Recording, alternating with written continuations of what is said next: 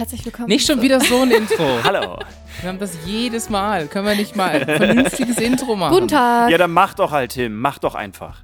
Guten Tag. Hallo. Hallo, hallo. Hallo an die Leute an den Empfangsgeräten da draußen. Den Den Volksempfänger. Empfängs- Empfangsgeräten. An den Empfangsgeräten da draußen. Folge 45. Von dir bringe ich noch was bei. Ist das. Nein, ist es nicht. Okay. Ist kein Jubiläum, oder? Willst du sagen, dass es ein Ju- Jubiläum ist? Ja. Gut, ähm, schön, dass ihr wieder eingeschaltet habt. Ich bin Hanna, mir gegenüber sitzt Tim. Moin. Dirk sitzt in Magdeburg und ist live Hallo. dazu geschaltet. Aus dem unfreundlichsten Bundesland. Ist das so? Ist, ist das. Ich glaube nicht, dass es Sachsen-Anhalt ist nicht das unfreundlichste. Ich glaube, Sachsen ist noch schlimmer oder Thüringen. Ich Gibt, weiß also nicht es muss genau. doch da bestimmt eine Studie dazu geben. Das denke ich mir auch, stimmt. Irgendwie Außerdem ganz, ist ganz Bayern auch nicht objektiv. sonderlich freundlich. Pass auf, das finden wir im Laufe des Podcasts noch raus und am Ende, das heißt, alle, ihr müsst durchhalten, und am Ende erzählen wir euch, welches das statistisch gesehen unfreundlichste Bundesland Deutschlands ist. Ja, Genau, bleibt einfach und dran. durchhalten müsst ihr unsere drei Themen heute. Wir wissen natürlich wieder nicht, was die anderen vorbereitet haben jeweils. Und ein Tipp. Es ist wieder eine kurze Folge. Also Eine Sommerfolge. es ist nicht so schwer dran zu bleiben. Um Genau. rauszufinden, wer die unfreundlichsten sind. Ja, ihr habt ja gerade schon Bundesländer erwähnt und ich habe heute mal wieder eins, ein, eigentlich mein Herzensthema mitgebracht. Die Welt der Länder und der Geografie. Das ist Und- lustig, Welt der Länder. Äh, die, Ja. die Länder der Welt ist vielleicht auch. genau. Ich, Na gut. äh, ja. Und eine Frage treibt sich in der, in der Szene, sage ich jetzt mal so ein bisschen rum, und zwar die Frage, wie viele Länder gibt es denn auf der Welt? Ha. Ja, das, da, da streitet man sich doch immer, ne? Ich, sind es nicht äh, momentan so anerkannt, also offiziell anerkannt, irgendwie 191 Ich oder glaube, man streitet sich immer zwischen 191 und 198 oder so. Ja, also die, die Größenordnung stimmt ungefähr. Man, also die, die richtigste Antwort wäre wahrscheinlich 193. 93, okay. Okay. Genau, richtig. Aber es gibt, wie gesagt, wie ihr da jetzt auch schon wieder gemerkt habt, ganz viele unterschiedliche ja, Definitionen oder Herangehensweise und auch so Strittigkeiten. Und 193 Länder sind Mitglied in der UN. Und das ist Mhm. eigentlich eine recht grundlegende Annahme, die halt ein Land definieren könnte, und zwar einfach die Mitgliedstaaten der Vereinten Nationen. Hm. So, die wurden halt 1945 gegründet und ja, um Mitglied dieser Vereinten Nationen zu werden, muss man erst einmal einen Antrag beim Generalsekretär, das ist jetzt zurzeit Antonio Guterres, abgeben, indem man sich verpflichtet, die Charta der UN zu befolgen. So, der Sicherheitsrat, der besteht aus fünf ständigen und zehn wechselnden Mitgliedern. Und dieser Sicherheitsrat muss halt mehrheitlich dafür stimmen, wobei keines Ja. der fünf ständigen Mitglieder dagegen sein Mhm. darf. Ja. Kennt ihr zufällig die fünf ständigen Mitglieder im Frankreich, ja, USA, ja. ähm, äh, Großbritannien. Großbritannien. Ja, gut, das Vereinigte Königreich. Ne, Großbritannien ist ja. Ja. Ah ja, stimmt Ja. natürlich. Ja, genau. Absolut korrekt. Wer sitzt denn noch drin? Ständiger Sitz. Russland? genau. Und ein Land fehlt euch noch? China. Genau, richtig. Ah. Das sind die fünf Ständigen. Und wenn ein Mitglied von diesen fünf ständigen Mitgliedern sozusagen dagegen stimmt, dann reicht es schon aus, dass ein Land nicht in die UN aufgenommen wird. Mhm. So, dann, gibt es halt noch zehn nichtständige Mitglieder und das sind zurzeit, also die wechseln halt in einem Ja. jährlichen Turnus. Vietnam, Tunesien, St. Vincent und die Grenadinen, Niger, Estland, Südafrika, Indonesien, die Dominikanische Republik, Belgien und Deutschland. Wobei Deutschland halt jetzt sogar den Vorsitz hält vom Sicherheitsrat. Mhm. Okay. Genau, also aber da geht es jetzt nur um den Sicherheitsrat, ne? Also das ist. Die anderen Genau, sind, aber- sind dann richtige und ständige Mitglieder in der UN. So. genau richtig. Aber Ja. dieser Sicherheitsrat entscheidet halt sozusagen, welches Land Mhm. dazugehört. Darf Mitglied werden, ja. Genau, richtig. Und da das halt eine wichtige Position ist eigentlich, ist das sozusagen die eine erste grundlegende und auch recht klare Definition eigentlich von einem Land. So, es gibt aber Länder, die kein Mitglied der UN sind, aber intuitiv so als Länder einzustufen werden. Also der Vatikan gehört zum Beispiel dazu. Also das ist Mhm. halt, also offiziell ist halt nicht der Vatikan ein permanenter Beobachterstaat, so nennt sich das, sondern der Heilige Stuhl. Das ist wahrscheinlich nochmal eine eigene, genau, das nennt sich der Heilige Stuhl.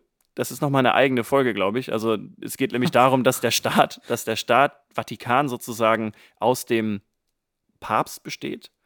Ja. Da aber der Papst ja jetzt sozusagen nach jeder ja, also nachdem ein Papst halt verstorben ist, sozusagen stirbt, braucht man halt eine ständige Vertretung und das ist halt der sogenannte Heilige Stuhl.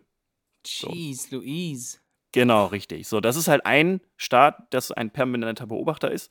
Ein das anderes ist ein, das ist einfach ein Staat, der ein super seltsames Staatssystem hat, ne? Also, Ja, also wirklich, also es gibt keinen anderen Staat, der so Genau. aufgebaut ist wie der ja, Vatikan. also, das- keine Demokratie, keine Diktatur, nix in die Richtung, sondern einfach. Ein Stuhl. Ja, genau. es, ist, es ist ein Stuhl. Stuhl. Genau. Ja, also es ist ein bisschen weird. Okay. Wer auch noch in der permanenten Beobachtersituation sozusagen ist, ist Palästina. Mhm. Also auch wieder ja. ein Land, was sozusagen von der UN, also kein Mitglied der UN ist, aber von der UN sozusagen akzeptiert ist, Anerkannt ist. Ja. anerkannt ist, genau, aber halt kein Mitglied ist. Da, ist, da haben wir ja doch letztens was drüber gelesen, weil die Leute gesagt hätten, Palästina wäre von Google Maps und so ja, ist und aber Apple Maps Quatsch, gestrichen worden. weil es war noch nie drauf. genau. Ja, egal. Okay. Genau. Also nicht egal. Also schwieriger Konflikt. Ja. Sehr, sehr schwieriger Konflikt. Genau. Und das ist auch so ein bisschen die Essenz eigentlich von der Situation von den Ländern, die halt keine echten Länder sind, weil es ist eigentlich immer, oder die, die Wurzel davon ist halt irgendwie immer ein Konflikt gewesen. Mhm. So, es gibt noch andere Länder, die auch keine Mitglieder der UN sind, zum Beispiel Westsahara, das liegt Westsahara, ja. südwestlich von Marokko. Ja. Dann gibt es noch die türkische Republik Nordzypern. Auch in Zypern hat man Ja. halt diese gespaltene Situation zwischen dem griechischen Teil und dem türkischen Und dem Teil. türkischen Teil, stimmt. Dann, jetzt wird es interessant, die Republik China, beziehungsweise Chinese Taipei, beziehungsweise Mhm. Taiwan, Mhm. weil es halt diese Ein-China-Politik gibt, die halt von der Volksrepublik China gelebt wird und die sagen halt, dass Taiwan offiziell zu denen gehört. Ja, aber Taiwan will unab- unabhängig sein. Genau, und Taiwan ist halt eigentlich auch so ein Land, in Anführungszeichen, das halt eigentlich auch intuitiv gesagt sozusagen eigentlich auch wirklich ein Land ist Ja. und es auch verdient, ein Land zu sein, weil einfach das so unabhängig eigentlich von China ist, von der Volksrepublik China und alle anderen Länder auch wirtschaftliche und politische ja, Beziehungen halt zum, Ja. äh, zu Taiwan führen. Ja, und dann zum Beispiel noch der Kosovo.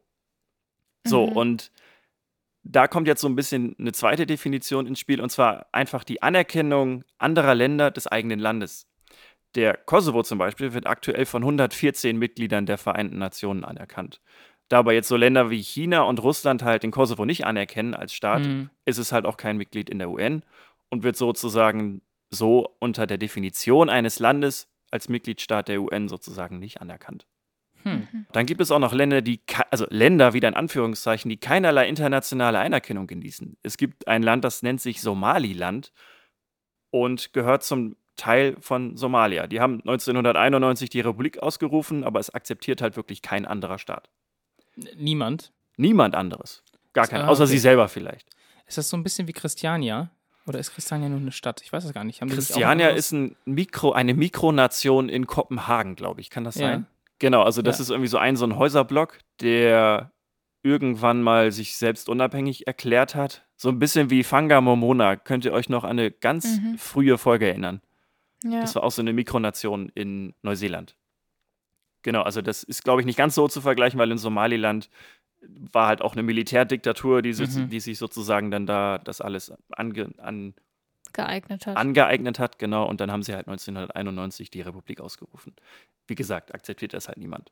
So, Und gibt, Somalia akzeptiert es auch nicht. nee, genau. Okay. Hm.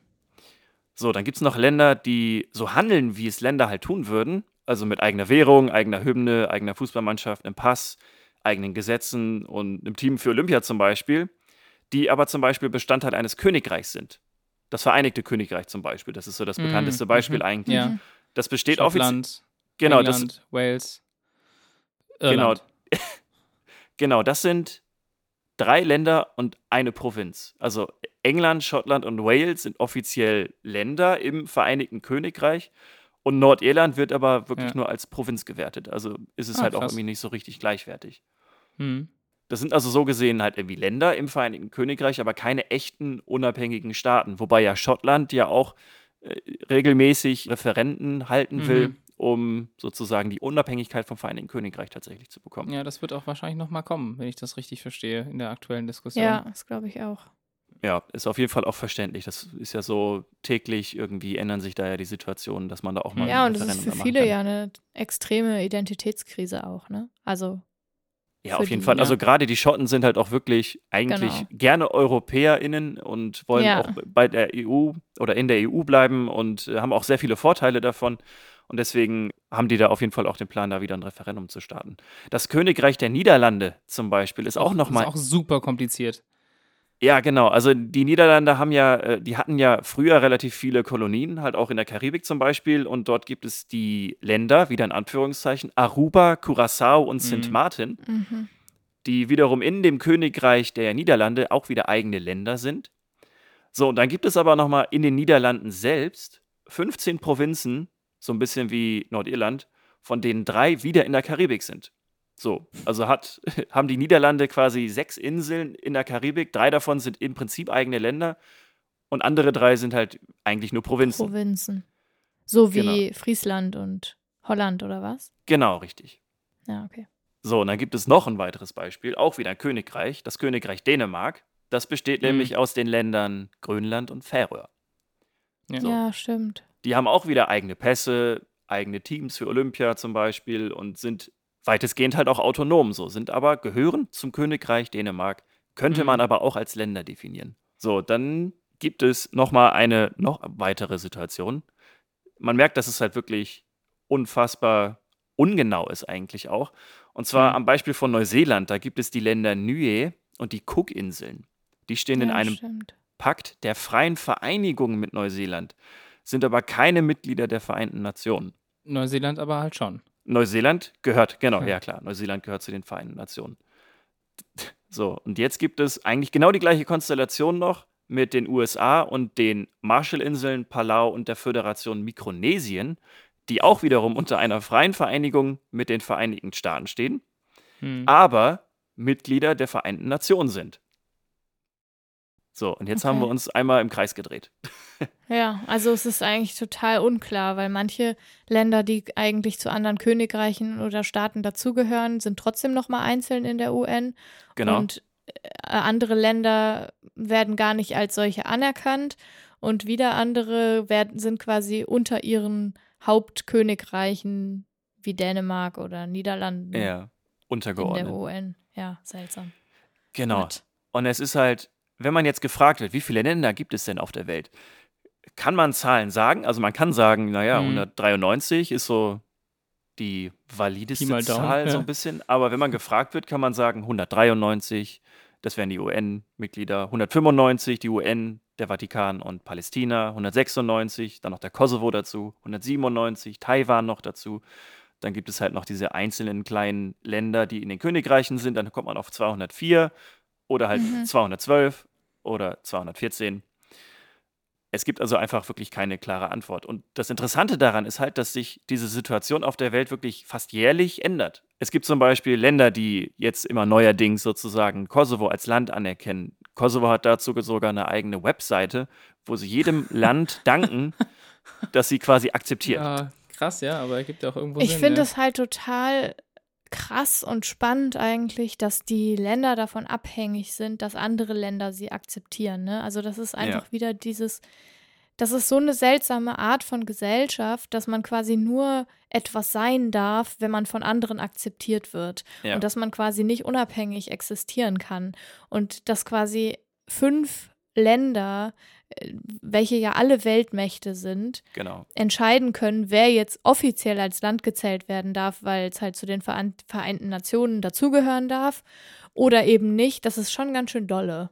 Und eine Mitgliedschaft bei den Vereinten Nationen hat natürlich auch riesige Vorteile. Also Ja, das ist ja, sicher. du, du, Ja, du kriegst klar. dann halt einen riesigen Teil einfach auch nicht mit, als wenn du halt kein Mitglied in der UN bist, Ja, hast du halt andere Sicherheitsbestimmungen und sowas. Das ist halt Mhm. ein riesiger, riesiges, riesiger Nachteil. So. Und deswegen ist es halt wirklich, wenn einfach ein Land dich nicht mag, sozusagen, oder die Regierung eines Landes, das Land selber kann ich vielleicht mögen, ja, und dann bist du einfach nicht Mitglied und äh, ja, obwohl du wirklich Ja. eigentlich alle Qualifikationen in Anführungszeichen sozusagen erfüllst. So. ja, und vor allen Dingen sind es ja auch so zwei so super konservative Regierungen, die dort diese zwei dieser fünf Genau, äh, also mit China und Russland, Stimmen genau, haben. richtig. Genau. Und das macht es natürlich unglaublich schwer für so Länder wie den Kosovo oder Palästina oder was auch immer. Ne? Wobei ich die USA jetzt vielleicht auch schon so ein bisschen, Stimmt, also mit ja, Trump auch ja, dazu zählen ja, würde. Also das ist halt so, wenn Trump einfach keine Lust hat, da irgendwie einen Staat nicht anzuerkennen, dann kann Ja. ich mir sehr gut vorstellen, dass da im UN-Sicherheitsrat Aber äh, tatsächlich Trump, auch dagegen gestimmt wird. Trump, Trump, Trump. Trump. Trump würde ich, Trump würde ich auch zutrauen, aus der UN auszutreten, Ja, kann ich mir das- auch sehr ja, gut vorstellen. Ja, warum nicht? oder? Also, Also er ist so unberechenbar. anfangen? ja, er wollte er- mit der NATO anfangen und ähm, ja. Ja, muss man auch nicht ganz verstehen. Ha, aber spannend. Also fand ich jetzt ganz interessant, weil ich habe mir nie Gedanken gemacht, wann ein Land ein Land ist. Ich habe mich schon früher immer gefragt, wann ist ein Staat ein Staat? Und wann ist es irgendwie, also ist ja eine ähnliche Frage. So, irgendwie, und was ist eine, sogar- wann ist eine Nation eine Nation? Mhm. Ja, also ja, das sind so genau, Fragen, die halt Fragen. alle, genau, also es gibt, also die Definition eines Staates kann zum Beispiel erklärt werden durch die Drei-Elemente-Lehre. Und zwar Mhm. besagt die halt, dass ein Staat ein Staatsgebiet haben muss, ein Staatsvolk und eine Staatsgewalt. Ja, Und das erfüllen wahrscheinlich mehr Länder als Mitglieder in der Ja. UN sind zum Beispiel. Also Mhm. Somaliland hat wahrscheinlich ein Staatsgebiet, ja, hat auch ein Staatsvolk und eine Staatsgewalt, wird aber von keinem anderen Land anerkannt. Ja. Könnte man also als Staat definieren. So, und Begriff der Nation ist ja dann auch nochmal viel vielleicht kultureller oder viel individueller. Also eine Nation bezeichnet halt im Endeffekt eine größere Gruppe oder ein Kollektiv von Menschen, denen gemeinsame Merkmale wie Sprache, Tradition, Sitten, Bräuche oder Abstimmung halt zugeschrieben werden. Also auch wieder, dann ist ja vielleicht ja, jetzt sind wir wieder in Sachsen-Anhalt. Wenn die Leute in Sachsen-Anhalt vielleicht alle irgendwie so ein bisschen eigenartig sind und ein bisschen, ja, äh, äh, nicht so Grummeliger. freundlich vielleicht, grummeliger, dann ist das eine eigene Nation so. Aber es ist natürlich halt kein Staat oder kein Land Ja. so. Das ist Das halt würde man sogar schon als eigene Nation ja, könnte, also nach der Definition Ja, könnte man es, eine eigene also Sprache. man könnte es Sehr frei ausgelegt, ne? ja, Ja, ja. Nein, eigene Sprache, eigene Tradition, Sitten und Bräuche, das ist ja vielleicht eins. Und Ja. Abstammung, gut, das, da wird es dann schwer, weil da halt dann Ja, wahrscheinlich aber viele Abstammung Leute wird generell, Generell schwer. schwieriger, ja, äh, wenn, wenn wir uns also angucken, wie divers manche Ja. Länder mittlerweile sind zum Glück, also von den Ethnien her und so. auf jeden Fall. Ja. Ja, ist super spannend und super crazy, was wir uns eigentlich für ein Kostüm angezogen haben, alle, in Ja. das wir quasi reinpassen müssen und also Was aber total inkonsistent Ja, sein. Ja, genau, es ist einfach, ja, genau. Leute, Es ist also nicht so deswegen, einfach. also deswegen ist ja auch so weltweites Recht so schwierig. Mhm. Ja, Ja, ja. Also, wenn wir eine wei- weltweite Rechtslage hätten, also ein allgemeingültiges Rechtssystem für die ganze Welt, dann hätten wir die ganze Problematik nicht, weil dann wäre alles durchdefiniert. Mhm. Und Ja. zwar bis zum Ende. Aber ja. aber find da mal eine Einigung. Also ich, Ja, also, niemals. Es würde- niemals. ja. Auf Also keinen könnt- Fall. Das macht Ich könnte niemand. mir vorstellen, dass das dann passiert, wenn wir tatsächlich irgendwie den Mars besiedeln oder so. Wo, Nee. Oder, wo, wenn, wenn, oder wenn Aliens uns irgendwie angreifen und wir wirklich alle zusammen Mhm. was machen müssen. Aber Also auch selbst wenn- dann vielleicht. Wenn eine Macht von außen kommt, vielleicht. Wenn wir uns ins Weltall expandieren, was wir schon tun, auf gar keinen Fall, weil genau das passiert ja gerade schon. Und es sollten zum Beispiel Regelungen dafür getroffen werden, wer darf eigentlich auf welchem Planeten welche Sachen abbauen. Ja. Und die Länder wehren sich einfach, weil sie gerne davon profitieren Mhm. wollen und keine Steuern zahlen wollen und das einfach ungehindert machen wollen. ja. Und es können halt auch nur manche Länder sich Weltfahrten, Weltraumfahrten leisten und dann leiden die, die quasi sich das nicht leisten können, noch mehr, weil sie weniger Ja. Rohstoffe haben und so weiter und so weiter und so weiter. Also Viel zu tun. Wir haben viel zu tun. Leute in Genau. Rechtssysteme zu zwingen, no fucking way.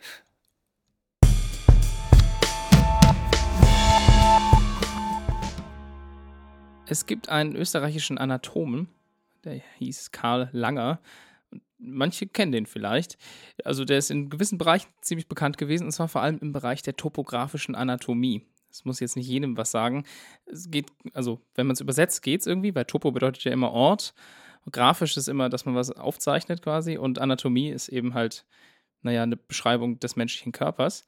Das heißt, es geht um die Strukturen des Körpers, also abhängig davon, wo die, wo die Sachen liegen, also wie sie zueinander liegen. Also es geht darum zu wissen, wo verlaufen Nervenbahnen im Vergleich zu Blutbahnen, zu Muskelsträngen oder wie liegen die Arme im Vergleich zu den Beinen. Das beschreibt die Topografie der Anatomie. Ist das äh, grob erstmal klar?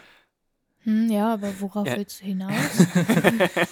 Also, es geht, wie gesagt, um diese, um, um diese Beschreibung des Menschen und zwar möglichst unabhängig von, von den individuellen Eigenschaften eines, eines Menschen. Mhm. Also, weil unsere Anatomie ist relativ ähnlich, aber natürlich im es Speziellen gibt sehr immer unterschiedlich. Stellt euch vor, du hast ein dann hast ein Computerspiel, dann hat man ja sogenannte Skelette, die man laufen Ja. lässt und dann packt man einfach ein anderes Aussehen über dieses Ja. Skelett drüber. Ah, Aber okay. die, Gru- die Grundfunktion, also dass eben die Beine unten sind und die Arme Ja. an den Seiten, Bleibt gleich. diese Lagen zueinander, Ja. das beschreibt die Topologie, unabhängig davon, ob du jetzt irgendwie mehr wiegst oder weniger wiegst, größer Ja. oder kleiner bist. Und das macht eben die Topologie. Und da war der Karl Langer sehr bekannt für, dass er sich da auseinandergesetzt hat. Unter anderem hat er eine Arbeit oder eine Abhandlung geschrieben über das Wachstum des menschlichen Skeletts von Riesen. Das fand ich sehr spannend, das zu sehen. Aber er hat sich viel generell mit den Eigenschaften eben auch von menschlicher Haut auseinandergesetzt. Und er machte 1861, also schon eine Weile her, eine, ein Experiment mit einem menschlichen Kadaver. Also mit einer Leiche einfach gesagt. Und der nutzte so ein kleines Werkzeug, das sieht aus wie so ein Eispickel, so eine Eishacke. Und zwar hat es eine, eine runde Spitze vorne. Und damit hat er in regelmäßigen Abständen in die Haut dieser Leiche kleine Löcher gemacht. Und hat dann entdeckt, dass diese Löcher, die eigentlich kreisrund sein müssten, sich zu Ovalen verformt haben. mhm. Hm.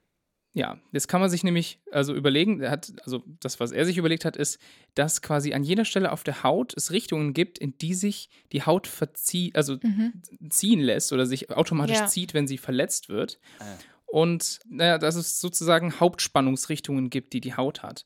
Und diese Richtungen sind tatsächlich konsistent am Körper. Also die ändern sich kontinuierlich und man kann sie, wenn man das quasi überall machen würde, man kann sie zu Linien verbinden. Also man könnte quasi so eine Art Linie folgen und jedes Mal, wenn man an, auf einem Uh. Punkt dieser Linie einen Punkt macht, also einen, einen, einen. Stich macht, dann würde sich diese Wunde in Richtung der Linie öffnen.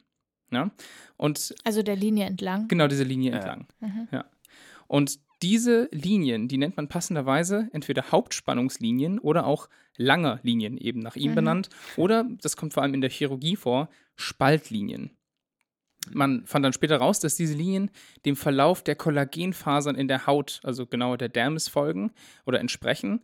Kollagen kennt man vielleicht, das sind so Eiweiße, also Eiweißbündel, die relativ unverförmlich sind. Also da kann man, die, die sorgen für Spannung in der Ja, ganzen deswegen Geschichte. ist das immer angeblich in Antifaltencreme. Ich wollte gerade sagen, ich kann das Wort wirklich nur aus der Werbung. Ich könnte es nicht zuordnen. Ich, Ja? Also, ja. Ja. Also Kollagen, der Name leitet sich eigentlich, ich glaube, es bedeutet übersetzt sowas wie lehmmachend oder so, äh, oder klebend machend bedeutet es, glaube ich, weil man hat früher Knochen genommen und aus Knochen kann man Kollagen rauskriegen, um damit Klebemittel zu machen. Aha. Das ist auch der Hauptbestandteil für Gelatine, Kollagen. Ja, okay. Das kommt, kommt das vielleicht aus dem Französischen, irgendwie Collage oder so? Ich glaube eher aus dem Kollagen, Lateinischen, Achso, also nee, da müsste ich Ja, jetzt mal gucken, aber das meiste, also höchstwahrscheinlich Latein. eher.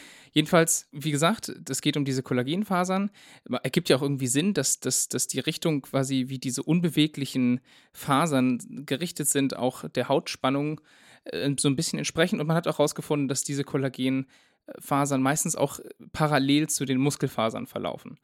Aber nur, um es mal erwähnt zu haben, es gibt auch noch andere Linien, das, die sind bekannt nach einem anderen Forscher, der heißt Kreisel, das sind die sogenannten Kreisellinien. Die sind sehr, sehr ähnlich. Da geht es aber wirklich um die Hautspannung. Also der hat wirklich nur die Hautspannung betrachtet, nicht die Kollagenfasern Mhm. in der Dermis drunter. Und er hat, das ist auch ein großer Unterschied, was ich ganz schön fand im, im Artikel, den ich dazu gelesen habe, er hat das nicht an Kadavern gemacht, sondern an lebenden Menschen, was deswegen auch nochmal einen Unterschied gemacht hat. naja, aber zurück zu diesen äh, Linien, zu den langen Linien. Warum sind die wichtig? Und wenn man genau drüber nachdenkt, ergibt es irgendwie total Sinn, dass das Wissen, wie und wo so eine Linie verläuft, für die Chirurgie total wichtig ist. Wollte ich gerade sagen, Ja. wo schneidet man was? Wie heilt Genau. das dann wieder zusammen? Richtig. Kann man eher längs man oder nicht- quer oder so? Ja. Genau, Ja. denn wenn, ich mal, wenn man so einen Einschnitt macht, dann möchte man eigentlich, dass diese Wunde oder dieser Schnitt, der dann aufklafft, möglichst nicht auseinandergezogen wird, sondern möglichst nah beieinander bleibt, Mhm. um dann halt besser wieder ja, zu verheilen und möglichst auch wenig Vernarben, also Narbengewebe Ja, zurückzulassen. so dass sich quasi das Oval in Richtung Schnitt zieht und Genau. nicht. damit, damit es dagegen möglichst sozusagen. schmal und Ja. spitz bleibt. Ja. Genau. Und von daher ist es äh, vor allem auch in der plastischen Chirurgie und der Schönheitschirurgie eben total wichtig, aber auch in der Forensik, weil sich dadurch dann halt Ja. Sachen besser Mhm. ableiten lassen. Und ich selber habe vor einem Jahr etwa einen Schnitt an meinem Oberschenkel bekommen, der relativ schlecht verheilt ist. Mhm. Und habe mal geguckt und der liegt tatsächlich so im 60-Grad-Winkel zu Oh. so einer Linie, wie ich sie auf einer, quasi auf einer Abbildung Ah, gesehen habe. Und deswegen ergibt es für mich total Sinn, dass das Ja. quasi so schlecht verheilt ist. Ja, ich wollte gerade sagen, das ist sicherlich noch nicht überall angekommen. Ja, also es Also- wird fast nur in der Schönheits Ja, das Schönheitschirurgie ich, äh, weil da soll die Narbe halt schön aussehen, Genau. aussehen. In anderen Fällen soll sie funktional sein. Ne? Richtig. Also, Ja, und das sind die Langerlinien.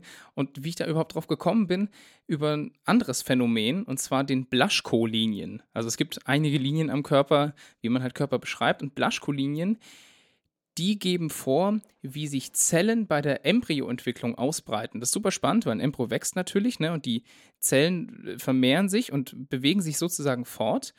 Und wenn man beispielsweise eine Mutation oder einen Fehler hat in der Zelle, die zum Beispiel dafür sorgt, oder ja, dafür sorgt, dass die Haut dunkler wird oder eine dunkle Stelle bekommt, dann sieht man richtig, wie diese dunkle Stelle sich zieht. Äh, zieht, genau, wie die sich ja. bewegt in Linienform. Und so kann man quasi rausfinden, dass der Rücken sich V-förmig entwickelt, von der Mitte nach außen. An der Brust und an den Seiten, dass so S-förmige Bewegungen sind und auf dem Kopfbereich ist es wellenförmig. Also, ei, ei, ei. und so kann man quasi nachvollziehen, wie die, eben wie die Zellentwicklung ist. Und ja. das, das war ganz spannend. Und das sind die, eben die sogenannten Blaschko-Linien, also immer benannt nach den ForscherInnen, die sie entdeckt haben.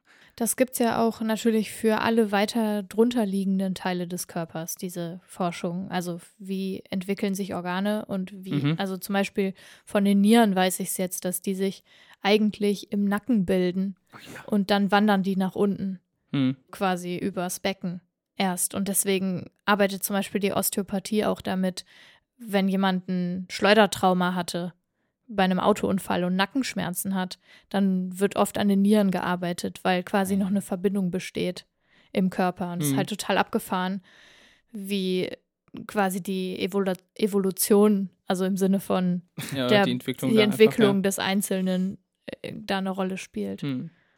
Ja, ist schon ganz spannend. Ja, und das sind eben so Linien, die es am Körper gibt. Und ich fand es super, super spannend zu wissen. Und jetzt würde ich vielleicht beim nächsten Mal, wenn mir irgendwas wegoperiert werden soll oder Vorher so, mal gucken und sagen, machen Sie mal bitte den Schnitt so und so. Ja, also, klar. Also, find, ich finde es wirklich eine, eine spannende ich habe ja auch so, ne, wobei da habe ich mich ja selber geschnitten. Das konnte man nicht. da habe ich mich verletzt und ist auch super schlecht geheilt. Und es hm. liegt bestimmt auch daran. Ja, ich zeige dir mal nachher so eine, so eine Zeichnung, ja. wie die verlaufen und dann gucken wir mal.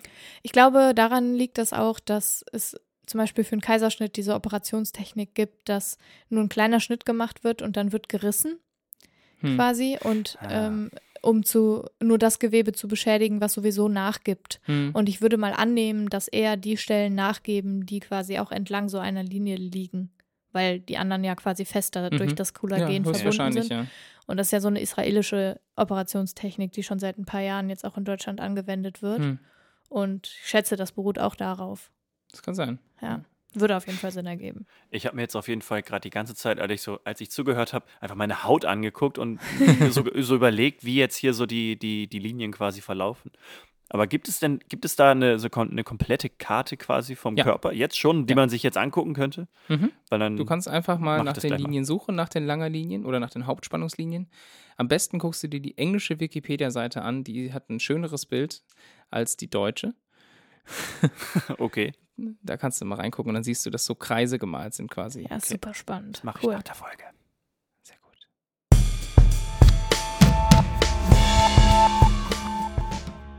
Ich möchte heute mit euch über ein tolles Startup reden, das heißt Wasser 3.0 und dazu gebe ich euch kurz einen kleinen Überblick über die Lage, um die sich Wasser 3.0 kümmert. Und zwar in der Donau haben österreichische WissenschaftlerInnen schon Anfang des vergangenen Jahrzehnts mehr Plastikpartikel als Fischlarven gefunden. Und das deutsche Alfred Wegener Institut mhm. hat auch im Schneeplastik entdeckt, also völlig egal, ob es jetzt in den Bayerischen Alpen war oder in der Antarktis. In amerikanischen Nationalparks scheint es Plastikregen zu geben. Und im Meer, selbst in der Tiefsee, finden sich mhm. natürlich kleine Kunststoffteilchen, mhm. das wissen wir ja alle. Und die kommen halt daher, dass sie sich beim Waschen aus der Kleidung rauswaschen, dass sie durch Abrieb von Reifen anfallen. Mhm. Und ganz viele kommen natürlich aus der Industrie, also Kosmetik und Kunststoffindustrie und so weiter. Und auch größerer Plastikmüll, der dann im Wasser langsam zerfällt, hinterlässt halt Mikroplastikpartikel. Und es gab eine Studie, die hat gesagt, 98 Prozent der Mikroplastikpartikel werden in Kläranlagen rausgefiltert aus dem Wasser. Hm. Was uns überhaupt nichts bringt, weil die landen im Klärschlamm und der Klärschlamm wird auf die Felder verteilt. Ja, stimmt, als ja, Dünger. da wird der Dünger draus gemacht, ja. Genau, das heißt, damit landet das Plastik auf den Feldern im Grundwasser und dann haben wir den gleichen Salat wie vorher. Und den Klärschlamm zu verbrennen, um Energie daraus zu gewinnen, ist halt einfach nicht sehr effizient für einen Kreislauf. Mhm. Und die Auswirkungen auf den Menschen die das Mikroplastik haben könnte, sind noch gar nicht so ganz klar, aber der Bund für Umwelt und Naturschutz warnt auf jeden Fall vor Mikroplastik und an Tieren zeigt sich halt schon eine negative Auswirkung. Zum Beispiel wachsen Lachslarven viel schlechter in stark plastikbelastetem Wasser und die bewegen sich auch weniger und bemerken FressfeindInnen zu spät. Hm. Und das ist halt echt lebensbedrohlich. Das ist ja, sehr, ja. sehr im wahrsten Sinne des Wortes ja, natürlich. Also ja. ist halt echt total scheiße. Und eine nachhaltige Lösung für dieses Problem hat eben die promovierte Chemikerin Katrin Schuhen entwickelt. Die hat schon in der Kunststoffindustrie gearbeitet und als Juniorprofessorin an der Universität Koblenz-Landau. Mhm. Und die sagt, man spricht nicht nur von einzelnen Polymerpartikeln, sondern halt von vielen unterschiedlichen Typen und Verarbeitungsprodukten und stetig wachsenden Mengen, die man halt im Wasser mhm. findet. Und sie plädiert halt dafür, das Wasser zu reinigen und in Zukunft natürlich auch kein Mikroplastik mehr reinkommen zu lassen. Und deswegen ist sie die Gründerin und die Geschäftsführerin des nicht kommerziellen, muss mhm. man dazu sagen, oh. Startups Wasser 3.0. Das sitzt in Karlsruhe. Und ihr Ansatz ist ein Low-Tech-Ansatz. Und das ist halt ziemlich nice, weil mhm. dadurch ist diese Technik auch in nicht-Industriestaaten anwendbar. Das heißt, man mhm. braucht nicht viele MitarbeiterInnen, man braucht keine krasse Technik, man braucht nicht krassen Strom oder was auch immer, um das irgendwie umsetzen zu können, sodass es auch für sogenannte Entwicklungsländer zum Beispiel eine Möglichkeit wäre, ihr mhm. Wasser zu reinigen. Und das Verfahren geht folgendermaßen. Also, es werden mobile Container überall dort aufgestellt, wo Wasser gereinigt werden muss. Also Kläranlagen, Fabriken, oder da halt auch, wo Meerwasser benutzt wird, mhm. um weiterverarbeitet zu werden, zum Beispiel zu Salz oder so. Weil das ist ja auch ein Problem, weil Mikroplastik mittlerweile ja auch in Meersalz gefunden mhm, wird, was ja. wir uns aufs Essen streuen und dann essen wir das und wir wissen gar nicht, was damit passiert. Und in diesen Containern, die sie aufstellen, passiert die sogenannte Agglomerationsfixierung des Mikroplastiks. Mhm auf Englisch ich glaub, ich weiß, Clump and Skim Verfahren, ja, genau. also verklumpen und abschöpfen. Ja. Und es ist eigentlich ziemlich simpel, weil erst wird das Wasser gerührt, damit das Plastik sich in einer Wasserschicht sammelt und dann wird ein Hybrid-Kieselgel hinzugegeben, mit dem dann alle Kunststoffpartikel, also die haben es echt ausprobiert, sodass es wirklich mit jeglicher Art mhm. Mikroplastik wirkt, reagieren und dann bilden sich so weiße Klumpen, die ja. man einfach abschöpfen so kann. So Flocken quasi. Genau, ja. also es wirkt wie so kleine Bällchen, sieht es aus, so wie größere Styroporkügelchen. Mhm. Und das wirkt also wie so ein Zwei-Komponenten-Kleber. Du hast halt ja. Plastik und du hast dieses Gel und dann packst du das da rein und dann hast du auf einmal so eine weiße, so einen weißen Schaum, der quasi da oben rumflockt. Mhm. Und das Gel besteht halt hauptsächlich aus Siliziumdioxid, das wird auch Kieselsäure genannt und daraus besteht zum Beispiel auch Quarzsand. Mhm. Und das ist überhaupt nicht schädlich. Also wenn Quarzsand schädlich wäre für den Menschen, dann könnten wir im Sommer nicht am Strand liegen. Das wäre ja. schlecht. Ähm, also es ist völlig ungiftig und diese entstandenen Klumpen könnten eben verbrannt werden und als Energiequelle dienen, aber dann wären wir wieder bei dem gleichen wie mhm. bei diesen Kläranlagenschlamm, den man auch verbrennen könnte, statt den auf die Felder zu streuen. Und die wollen aber, also die Wasser 3.0 ErfinderInnen wollen gerne, dass das wiederverwertet wird. Mhm. Und zum Beispiel als Füllstoff in der Bau- oder in der Glasindustrie. Mhm. Und es laufen auch schon Forschungsprojekte mit potenziellen PartnerInnen, aber das ergibt natürlich nur Sinn, wenn das großflächig genutzt wird, damit ja. auch genug davon entsteht, weil sonst ja. können die sich natürlich als Füllstoff darauf nicht verlassen. Also das, ja, das wäre quasi der Deal daran. Und die Technik hat sich mittlerweile aber auch schon bewiesen. Also die funktioniert in Süß- und in Salzwasser und halt vor allen Dingen auch in Industrieabwässern. Und das ist halt super, super wichtig, weil die Technik soll vor allen Dingen in den Industrien angewendet werden weil dann das Wasser gar nicht erst verschmutzt in den Irgendwo ganzen ankommt, Kreislauf ja. mhm. ankommt. Ne? Also, weil da die größten Mikroplastikanteile werden eben in diesen Kunststoffindustrien durch das Abwasser sozusagen in die Kläranlagen und so weiter gebracht und dann haben wir das halt mhm. überall und im Grundwasser eben durch diese Düngergeschichte. Und wenn man diesen Teil schon abfangen könnte, dann würde man dafür sorgen, dass sehr viel von dem Mikroplastik, was halt anfällt, überhaupt gar nicht erst in den Wasserkreislauf kommt. Ja dementsprechend ist es halt wirklich nachhaltig. Also mhm. Also es wird nicht aus, klar, das bestehende Wasser wird gereinigt, aber es wird halt auch dafür gesorgt, dass es gar nicht erst ja, in den weiter- Kreislauf weiterer reinkommt. Ist, ja. Wie, wie lange dauert denn das? Wenn, also, ich, ich, ich frage mich gerade, also, äh, packt man Wasser rein und dann packt man diese Kieselgeschichte mit rein? Wie lange dauert das denn? Ich glaube, das sich reagiert sofort. Okay, weil das wäre ja natürlich spannend, also ob man das quasi wie als eine Art Durchlauffilter äh, ja, am Ja. Laufen haben kann. Ne? Also ich habe das so verstanden, dass es recht schnell reagiert. Die Frage ist halt nur, wie groß sind diese Töpfe, mhm, ja, in denen genau. man das machen kann und wie, viele, wie viel braucht man dafür. Ja. Aber ich schätze, das wird halt alles gerade getestet mhm, und, und, erforscht. Und, und erforscht. Ja. Aber das ist natürlich ultra nice und ein super cooles Projekt von einer sehr klugeren Frau. Klugen. Klugen, ja. Klugeren. Von einer sehr klugen Frau. Klug. Also Wasser 3.0 kann man mal unterstützen. Ja, das klingt gut. Das muss ich mir echt mal genauer angucken. Das klingt auf jeden Fall cool. Ja. Ja. Und auch ein deutsches Projekt. Das finde ich auch ganz interessant. Stimmt.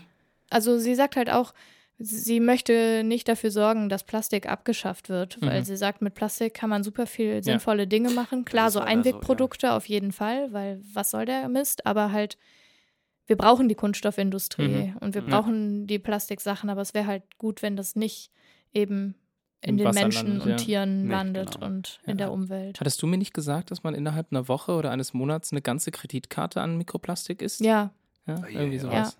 Das ist ja, genau. Und man weiß halt noch gar nicht, was das eigentlich mit dem Menschen macht. Das ist, äh, Wenn da wenigstens auch Guthaben drauf wäre. ja, genau. Boah. Ding, ding, Danke, ding, danke, ding, danke. ding. Ja, das ist sehr gut. Toll. Toll. Toll. Tims Tipps.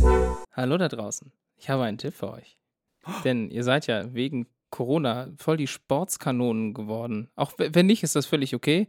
Vielleicht, äh, aber wollt ihr es ja noch werden? Und das ist jetzt auf jeden Fall ein Tipp für Leute, die beim Sport machen gerne Musik hören. Es gibt nämlich eine Webseite von Spotify, die nennt sich Soundtrack Your Workout Tool.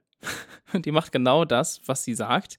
Und zwar kann man sich eine eigene Playlist zusammenstellen. Man gibt einfach nur an, wie lange das Workout sein soll, also zwischen 15 und über zwei Stunden, also 15 Minuten und zwei Stunden. Dann gibt man an, ob man auch Podcasts dabei haben möchte oder nur Musik, ob explicit Content in Ordnung ist und um welche Art von Training es sich handelt. Also ob man eher Yoga macht oder ob man Cardio-Training macht, laufen geht oder liftet und ob man alleine oder mit Partnern oder Kindern oder Haustieren Sport macht, weil das, dann wird das dementsprechend auch angepasst. Das kann ich mir gut vorstellen. Und was für ein Typ man ist. Also ob man Musik braucht, die einen so vorantreibt Pusht oder ob oder man genau, also- oder ja, also die haben sich da viele Gedanken gemacht. Und dann gibt man noch zwei Lieblingsgenres äh, Genres an. Lieblingsgenres. So. Genau. Und was man dann rauskommt, ist, was da rauskommt, ist eine Liste, der kann man einen Namen geben und ein eigenes Cover hochladen und dann ist die per Spotify für einen verfügbar. Also das gilt natürlich für alle, egal ob man Premium- oder Free-User ist. Und ähm, ja, das unterstützt vielleicht dann eure zukünftigen Workouts. Warum sagst du mir das jetzt? Ich habe davon erst vor ein paar Tagen erfahren. Mann, Tim, Jetzt weißt du es aber. ich muss immer Tinas Spotify-Playlist hören. Jetzt kannst du deine eigene machen mit dem Soundtrack Your Workout Tool von Spotify. Spotify. Warum sind wir eigentlich Warum sind wir Ich nicht wollte von gerade Spotify sagen, gesponsert? Ich wollte, Was ich, ist da also wir los? machen Gewer ich, ja. Piep. Ja. Sponsert uns mal, dann mache ich noch mehr solche tollen äh, Ein Einredungen oder wie sagt man das? Ein Werbeaufnahmen für euch. Genau, Ja. aber jetzt erstmal der Tipp für euch: Soundtrack Your Workout Tool von Spotify. Viel Spaß damit.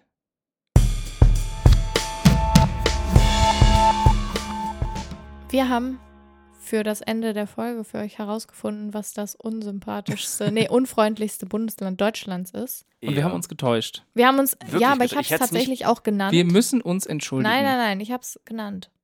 Du hast es genannt? Ach, stimmt. Ja, ich habe es genannt. Aber trotzdem solltest du dich entschuldigen. Die Studie ist allerdings schon von 2015. Was Ja. Aktuelleres gibt es quasi verlässlich nicht. Aber das unfreundlichste Land Deutschlands ist Bayern. Jetzt und das zweitunfreundlichste Sachsen. Und wir haben auch noch rausgefunden, dass die Ostdeutschen Nee, Menschen, die oder? ost- und westdeutschen Menschen Gemeinsam. Ein, gemeinsam Berlin als unfreundlichste Stadt empfinden. genau. Okay. Ja. Und dann, wenn man in, wenn man quasi Leute aus Ostdeutschland fragt, dann finden sie Sachsen-Anhalt am schlimmsten. Und wenn man Leute aus Westdeutschland fragt, dann finden die Nordrhein-Westfalen am schlimmsten. Ja, aber am hässlichsten, oder? Hässlich? War das am hässlich? Ich, wir verrennen uns hier wieder in Halbwahrheiten. Ich weiß Also eine, eine Wahrheit definitiv. Der, Ja. der, der, die, die toll, der tollste Dialekt ist Plattdeutsch. Das stimmt. Das, Das da sind sich Das, alle da sind einig. sich alle über die Bank 29% weg, durch die Bank einig. weg. Ja.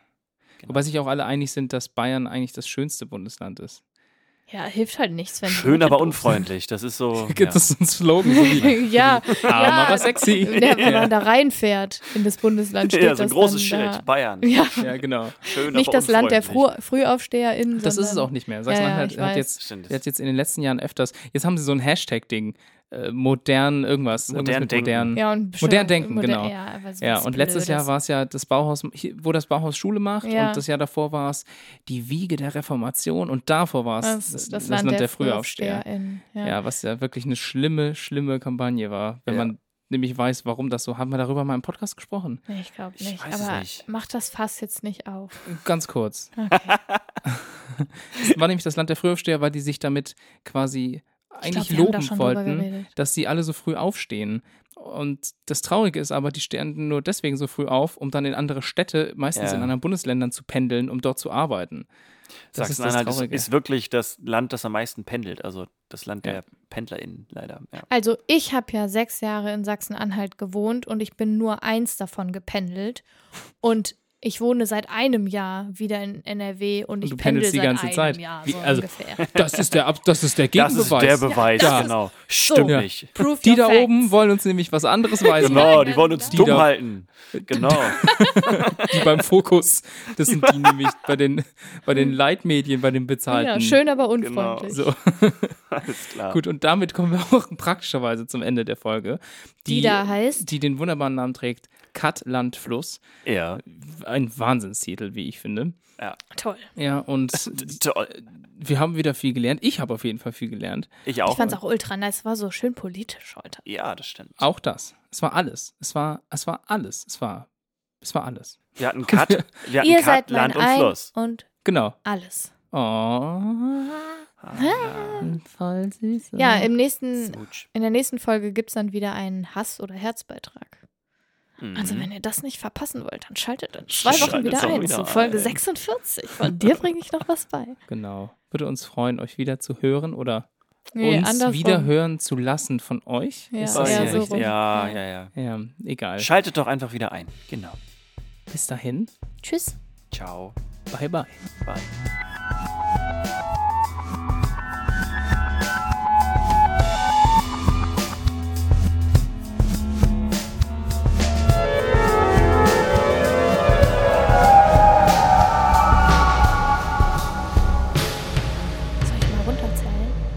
Hä? okay, passt. Was? Was? Achso, der hat gerade ge- seinen Pegel getestet.